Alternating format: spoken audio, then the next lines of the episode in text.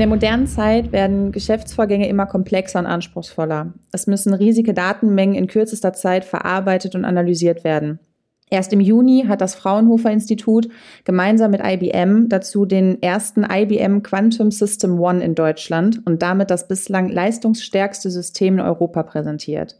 Einen genaueren Blick auf das komplexe Thema Quantencomputing möchte ich dazu heute mit meinem Gast, Herrn Professor Dr. Hauswirt vom Fraunhofer Institut werfen und freue mich besonders, Sie hier zu begrüßen zu dürfen. Hallo, Herr Professor Dr. Hauswirt. Guten Tag, Frau Krüger. Herr Professor Dr. Hauswirt, könnten Sie unseren Hörerinnen und Hörern und vor allem mir auch einmal versuchen, das System Quantencomputing so einfach wie möglich näher zu bringen? Diese Frage wird sehr häufig gestellt und die Antwort ist ebenso einfach wie simpel. Nein. Na, äh, lassen Sie mich das etwas ausführen. Quantencomputer funktionieren auf vollkommen anderen Prinzipien als herkömmliche äh, Computer und basieren im Grunde genommen auf, also im Grunde genommen, sie basieren auf Quantenprozessen. Diese Quantenprozesse versteht wirklich ein Quantenphysiker oder ein Quantenchemiker. Und das jetzt vereinfacht runterzubrechen, ist nicht einfach. Ich kann es jetzt versuchen, aber glauben Sie mir, die Darstellung ist wirklich unvollkommen. Im Grunde genommen basiert Quantencomputing darauf, dass wir es geschafft haben, Quantenzustände in sogenannten Qubits so zu steuern, dass wir quantenmechanische Effekte ausnutzen können. Das bedeutet, dass wir beispielsweise ganz spezielle Aufgaben, die mit klassischer Informatik, mit klassischem Computing hochkomplex äh, sind und sehr lange Rechenzeiten bedarf, auf ein solches Quantensystem unter großen Anführungszeichen imprägnieren können und durch die Ausnutzung quantenmechanischer Effekte wie zum Beispiel Verschränkung das System in einen Zustand bringen, dass es sich so verhält wie äh, das aktuell zu simulierende oder zu optimierende System. Sobald Sie dann messen, sprich das Ergebnis haben wollen, ist das System nicht mehr in diesem Zustand. Der Vorteil beim Quantencomputing ist allerdings gegenüber dem klassischen Computing, dass das System sozusagen in allen Zuständen, in allen möglichen Lösungszuständen gleichzeitig äh, sein kann. Das heißt, es hängt sehr, sehr, sehr stark davon ab, wann Sie wie auf das System schauen. Es ist schon mal auf jeden Fall einfacher als das, was man sich sonst so versucht vorzustellen. Es ist halt ein sehr, sehr komplexes Thema.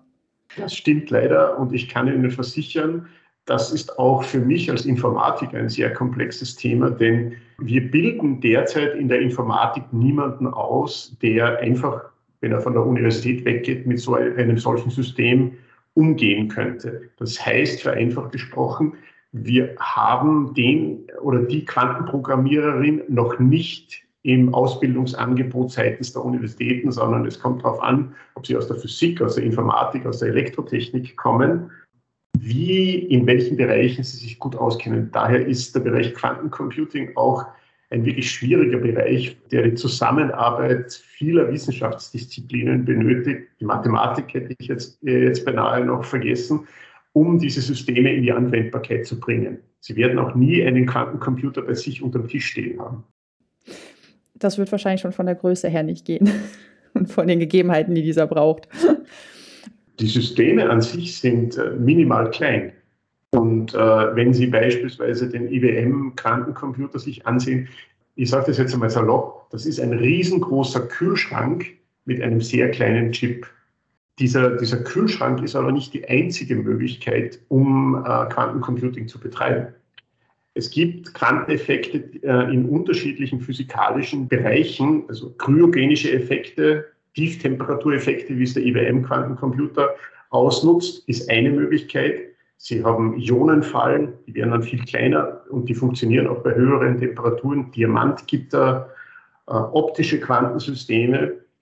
Das heißt, diese aktuelle Hardware, die wir sehen, ist eine Möglichkeit, die derzeit am weitesten äh, ist. Es bedeutet aber nicht, dass wir nicht andere Quantenhardware zum Beispiel optonische Systeme, also optische Quantensysteme oder Ionenfallen auch sehen werden, die für andere Probleme gut geeignet sind.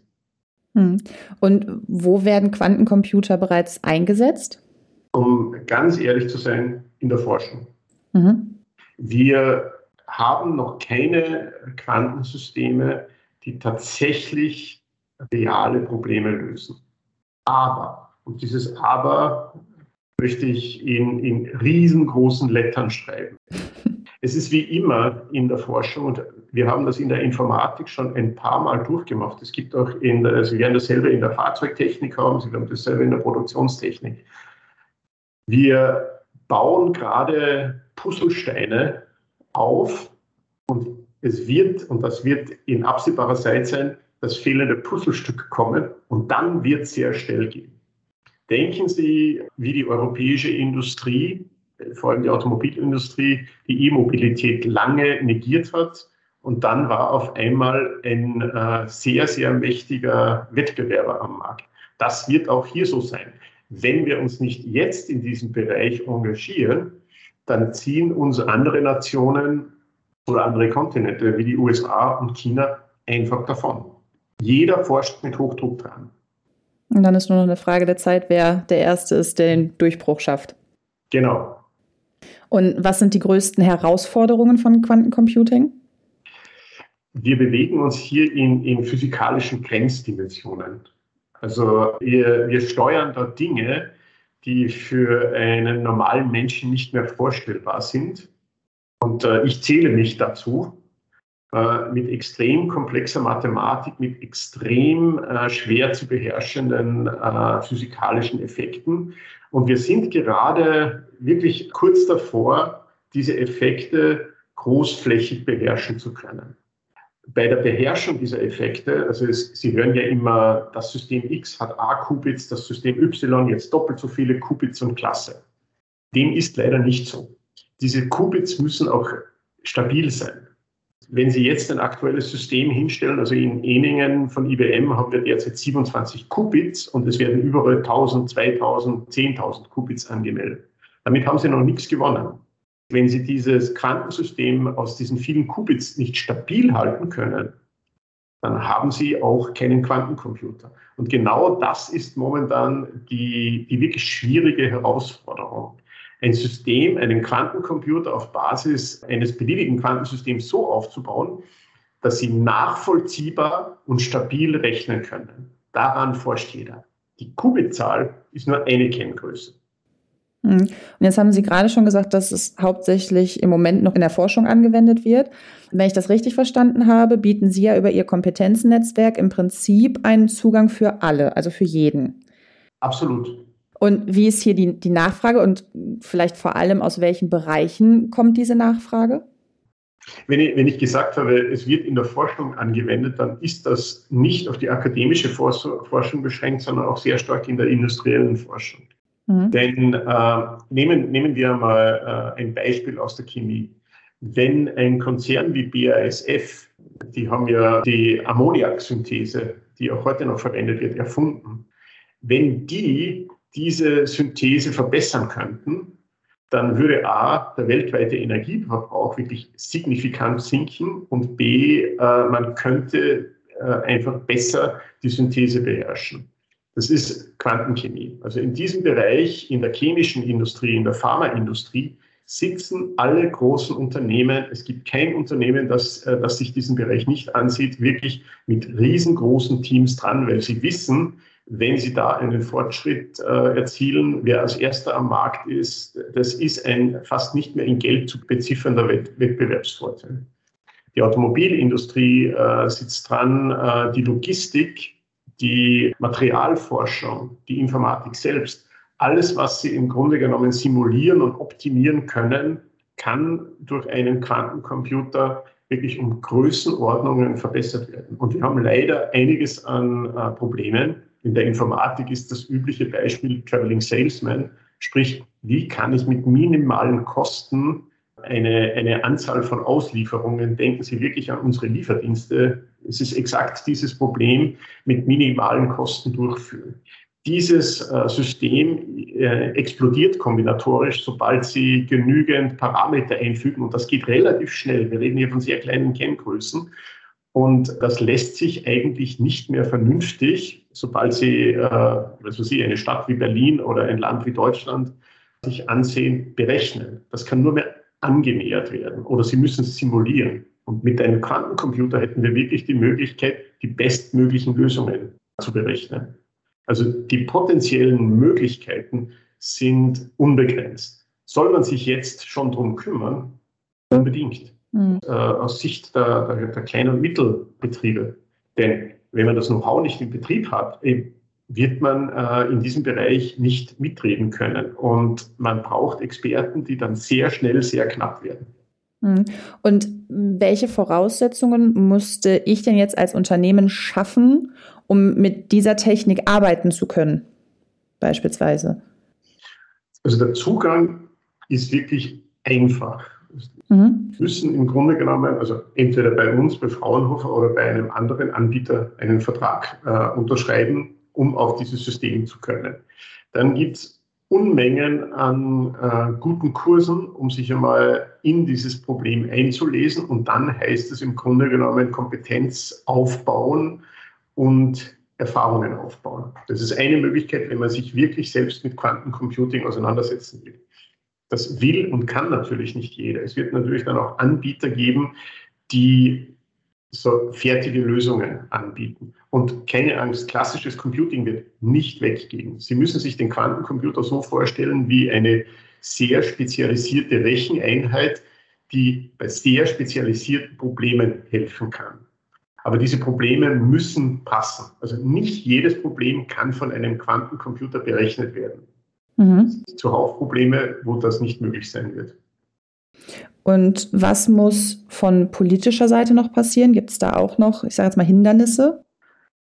Ich glaube, die Bundesregierung hat wirklich exzellent äh, agiert mit dem Förderprogramm. Einerseits mhm. die, die Forschung zu fördern und andererseits auch die wirtschaftliche Wertschöpfung zu fördern. Wenn ich mir etwas wünschen dürfte, also ich wünsche mir einfach mal was, mhm. würde ich mir wünschen, dass man mehr an, an einem Strang zöge.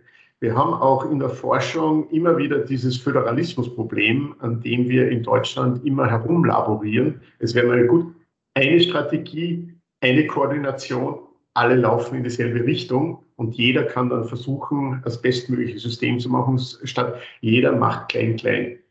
Wir sind durchaus einen Schritt weitergekommen mit dem Förderprogramm, aber da ist noch Luft nach oben. Das kann noch besser gemacht werden. Das hat nicht notwendigerweise nur mit den zur Verfügung stehenden Geldsummen zu tun, sondern auch sehr viel mit Koordination und Abstimmung. Im Hintergrund versuchen das die Forschungsorganisationen, aber es ist wie immer so, wenn zu viele Köche mitkochen, verderben sie früher oder später den Brei.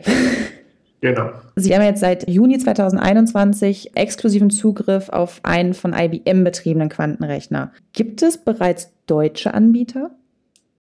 In diesem Bereich noch nicht, aber mhm. wir müssen uns auch durchaus nicht verstecken. Also äh, Teile der für die Ansteuerung notwendigen Mikroelektronik, die kommen aus Deutschland.